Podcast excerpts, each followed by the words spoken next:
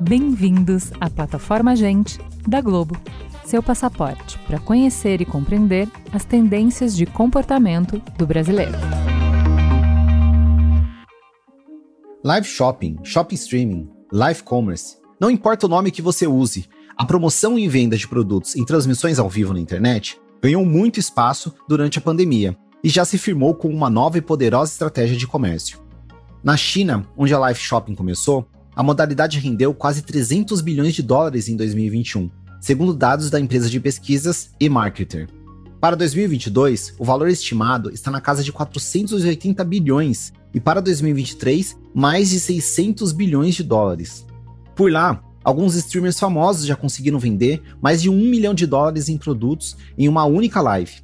A ideia da live shopping, à primeira vista, lembra aqueles antigos canais de venda da TV fechada, mas há diferenças importantes. Por exemplo, nas redes, as marcas podem interagir diretamente com o consumidor e se beneficiar do valor de entretenimento que influenciadores e celebridades emprestam.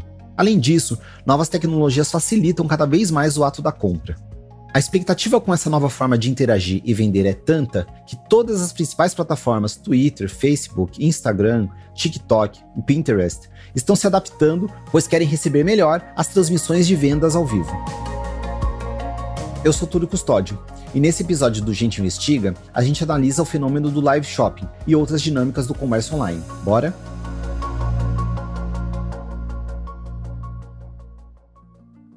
As lives chegaram com tudo durante a pandemia. Nos momentos mais fechados da quarentena, a música ao vivo pela internet se tornou uma moda, além de uma necessidade. Foram desde grandes shows de nomes consagrados da música popular nacional até festas com DJs pouco conhecidos. Mas esse é apenas um tipo de live que ganhou espaço nos últimos anos. Uma outra é o que chamamos agora de live shopping, e que já é chamada de o futuro das compras, futuro que hoje é presente. Eu acho que para começar, a palavra live shopping, ela traz duas palavrinhas aglutinadas ali que representam algo que está acontecendo ao vivo com algo comprável. Esse é o Leonardo de Pontes, gerente de novos formatos e futuro do Grupo Globo. Segundo Leonardo, a prática começou na China por volta de 2015 e teve um expoente principalmente por conta do grupo Alibaba. Ele é um grupo gigantesco, né? E dentro do Alibaba eles têm uma empresa chamada Taobao. Eu posso estar tá não pronunciando corretamente porque eu não falo mandarim, eu não tenho influência em nada chinês. Então, assim, relevem isso, por favor. O Taobao é uma plataforma de compras online chinesa que está entre os 10 sites mais visitados do mundo. Em 2016, eles lançaram uma nova ferramenta, o Taobao Live. E, aí eles começaram a fazer esse tipo de experimentação de pegar algo ao vivo e, né, através dessa plataforma digital, que as pessoas pudessem comprar aquilo que elas estavam vendo na hora. Então eles começaram a, a unir ali o que era o streaming, né, o que é considerado streaming, em feed ao vivo, com e-commerce. Você podia assistir aquele vídeo e podia, ao mesmo tempo, comprar. Ela fica soltinha aqui embaixo. Olha que linda que fica. Então ele super estica, tá vendo, gente? Lembrando, gente, que a gente tá aqui ao vivo e vocês podem comprar enquanto a gente tá aqui falando. Pouco depois, em 2018, a Douyin, nome chinês para o TikTok, começou a lançar ferramentas permitindo vendas na plataforma. Também em 2018, conta o Leonardo, a Taobao já estava registrando em torno de 15 bilhões de dólares de receita com live shopping. Tinha sido então um crescimento de 400% em cima do ano anterior em cima de 2017. E aí começou a chamar um pouco de atenção, né, esse assunto, principalmente lá na China. Principalmente na China, mas não só. O potencial do live shopping logo ficou claro para o resto do mundo também. E estamos falando de China, a escala aconteceu. E aconteceu tanto que transbordou do Oriente e começou a vir para cá, para o nosso lado. A projeção da Thomson mostra que, até 2023, as vendas no digital ao vivo no mundo devem passar de 500 bilhões de dólares. Daqui para frente, a gente vê que tem uma perspectiva muito positiva. A pandemia teve um papel importante na popularização deste conceito, principalmente em um momento em que as pessoas não puderam visitar lojas físicas. E isso porque o live shopping, Leonardo conta, oferece uma experiência de compra mais viva, coletiva, interativa e prática. A intenção como um todo é que você possa consumir um determinado conteúdo e a partir dele você já realizar a compra. Você ter mais informações, aquilo te desperta um desejo, um interesse, e a partir desse interesse você já pode realizar a conversão. O aumento das vendas vem muito puxado por uma experiência que permite mostrar melhor os produtos e engajar o consumidor. Ao invés só de falar que meu produto é bom, eu vou explicar por que, que ele é bom, como ele pode ser utilizado, como que ele vai causar um impacto relevante na vida dessas pessoas, nessas centenas, milhares de pessoas que vão estar assistindo aquela live. Para o Leonardo, essa experiência aproxima a compra online de uma loja física. Quando você vai numa loja física, você entra, né, shopping, um comércio, e você tem um contato ali com o vendedor, que vai te explicar sobre um determinado produto, com alguma coisa que você tem interesse, e vai te oferecer e você já compra lá e tal.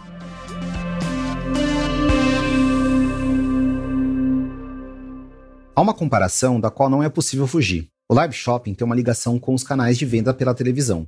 A fórmula, ela é muito parecida, porém ela precisou se adaptar e ser relevante agora para os tempos atuais que vivemos. Como se fosse uma, uma grande evolução. Antes de tudo, existem diferenças tecnológicas.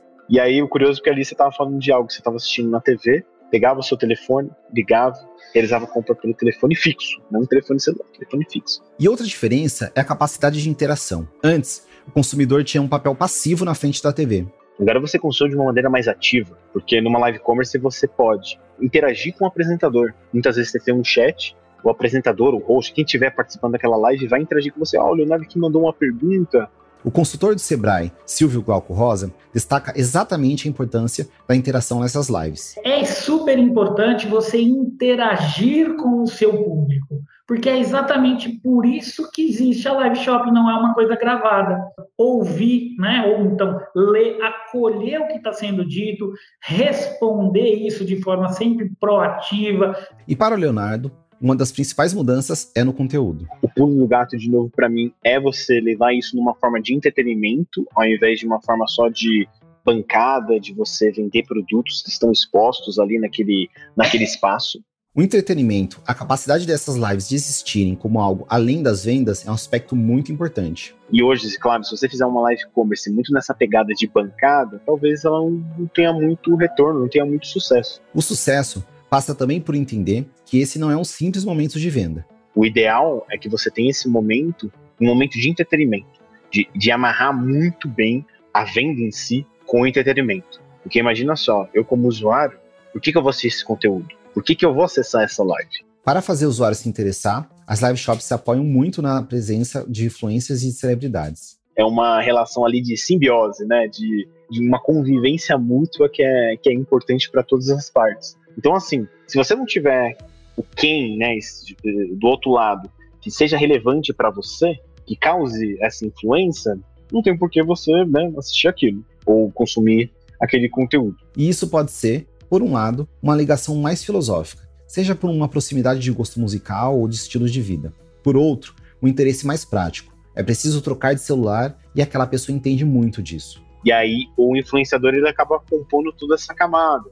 E uma coisa que a gente tem visto, né? Não adianta você colocar um feed ao vivo só rodando produtos, como se fosse uma grande vitrine ali de exposição. Isso não faz sentido. É preciso ter interação, e melhor, se forem pelo menos duas pessoas. Leonardo conta que eles já repararam que a dinâmica muda quando há uma conversa numa live. E muitas vezes a gente tem visto também a combinação, né, de você levar uma pessoa que é mega influente, né, um influencer em si, e uma pessoa que é especialista naquele assunto que vai ser tratado. E assim acontece a conversa que explica muito mais como funciona, desde um produto de maquiagem a um produto tecnológico. Então não tem como fugir da influência como um todo, tá, Túlio? Assim, ela vai estar muito bem amarrada nessa estratégia de, de live commerce. Para você ter um, uma, uma estratégia que vai ajudar nessa conversão, que vai ajudar nessa desse mix de entretenimento e conversão de fato, é você estar nessa plataforma correta para sua audiência. Segundo Leonardo, o mercado está em movimento para várias direções, mas ainda não existe uma fórmula ideal. Ainda não tem, meu, essa receitinha de bolo que você segue step by step vai ser sucesso, inclusive independente da plataforma. Na China, sim, ele diz, já existem caminhos mais concretos, até porque o fenômeno começou lá há mais de cinco anos. O que está acontecendo nesse momento aqui de parte de 2020 para cá é ter muita adaptação para o mercado brasileiro. Mas como esse fenômeno se apresenta no Brasil? O brasileiro é um, é um povo muito relacional, né? Então, um povo ali muito social e que se você tiver essa, uma interação muito fria, talvez você não, não faça muito sentido você consumir aquele tipo de conteúdo, aquilo não vai ser importante e relevante para você. O que nos traz de volta para o assunto do entretenimento. Então, a partir do momento que você gera o entretenimento em si, e aí eu, como usuário, me conecto com aquilo, aquilo passa a fazer sentido para mim. Uma outra dimensão importante para se pensar para agradar o público brasileiro, segundo Leonardo, é ter um estímulo social. O consumidor brasileiro quer interagir com outras pessoas, poder trocar uma ideia, ouvir opiniões. Seria como se você estivesse numa roda de conversas entre amigos ou num público ali que você está conhecendo pela primeira vez, só que de uma maneira digital. Então talvez esse seja grande, as grandes características né, que a gente precisa ir adaptando aqui em relação ao Brasil. Isso se liga a um tipo de comportamento que o brasileiro apresenta no comércio digital em geral.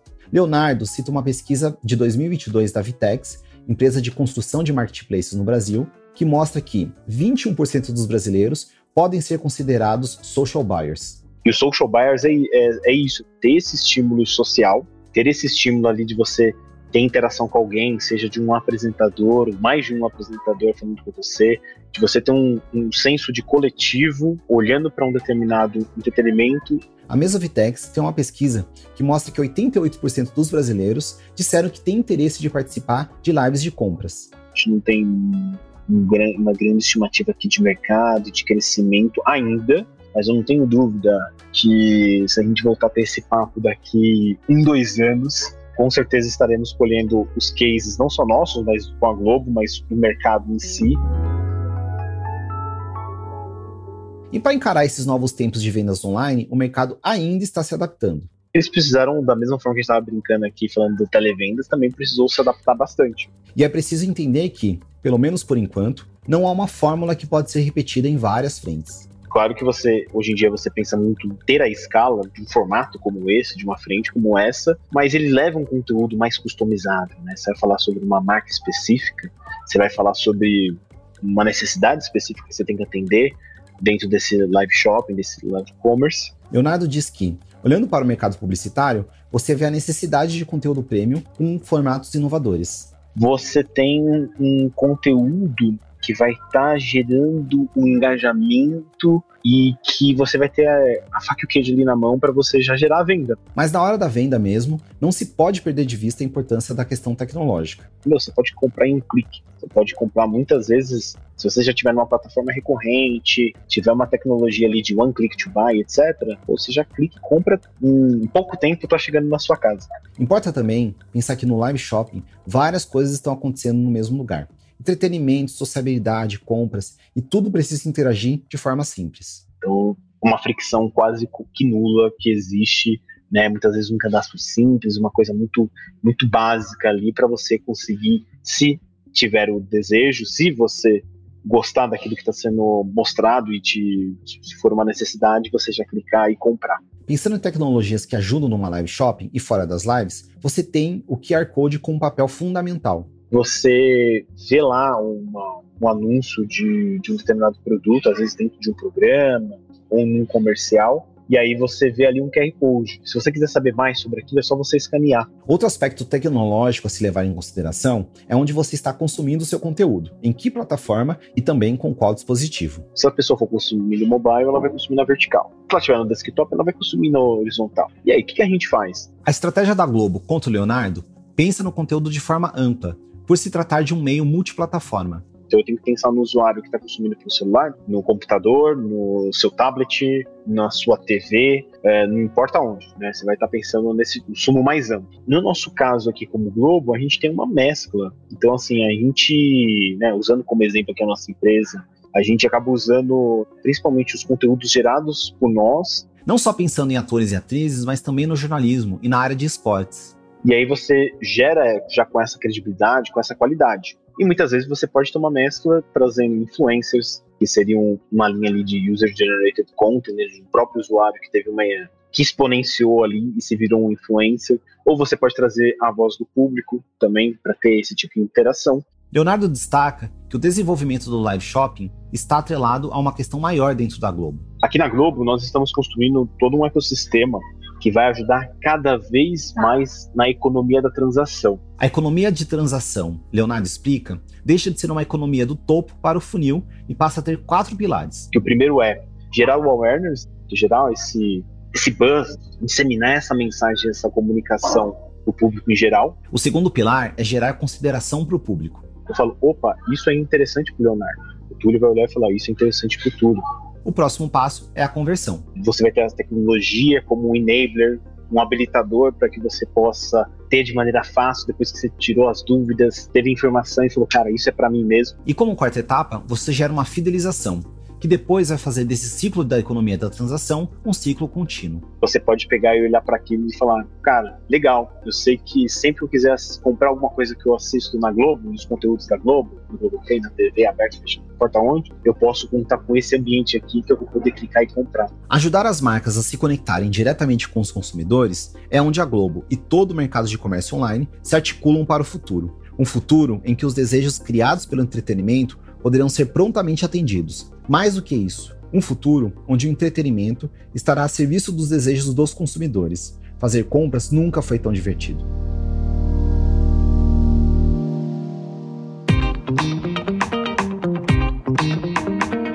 Gente é onde tudo começa.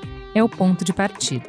Gente é matéria-prima para criar algo novo e relevante uma fonte de conhecimento viva que revela comportamentos, histórias e tendências. É inspiração. Sua próxima grande ideia começa com Gente, a plataforma de insights da Globo. Para conhecer mais, acesse gente.globo.com.